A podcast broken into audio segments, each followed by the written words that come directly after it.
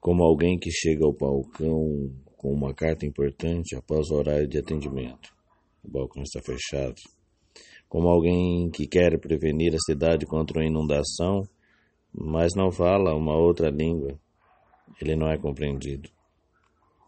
Como um mendigo que bate pela quinta vez numa porta onde já recebeu algo quatro vezes, pela quinta vez tem fome. Como alguém cujo sangue flui de uma ferida e que espera pelo médico, seu sangue continua saindo. Assim chegamos e relatamos que se cometem crimes contra nós. Quando pela primeira vez foi relatado que nossos amigos estavam sendo mortos, houve um grito de horror. Centenas foram mortos então. Mas quando milhares foram mortos e a matança era sem fim, o silêncio tomou conta de tudo.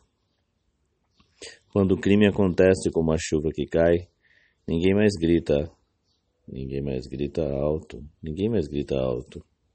Ninguém mais grita alto. Quando as maldades se multiplicam, tornam-se invisíveis. Quando os sofrimentos se tornam insuportáveis, não se ouvem mais os gritos.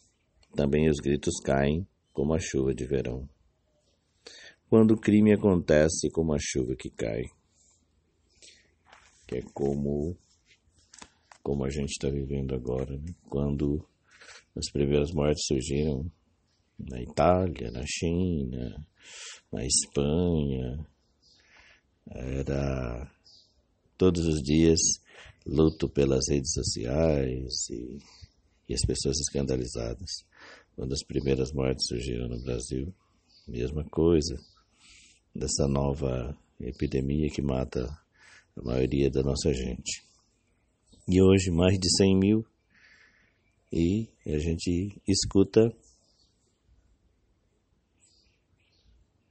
Isso, no silêncio. Bom sábado. E que você, como eu, diga não de algum modo. Não a esse silêncio todo.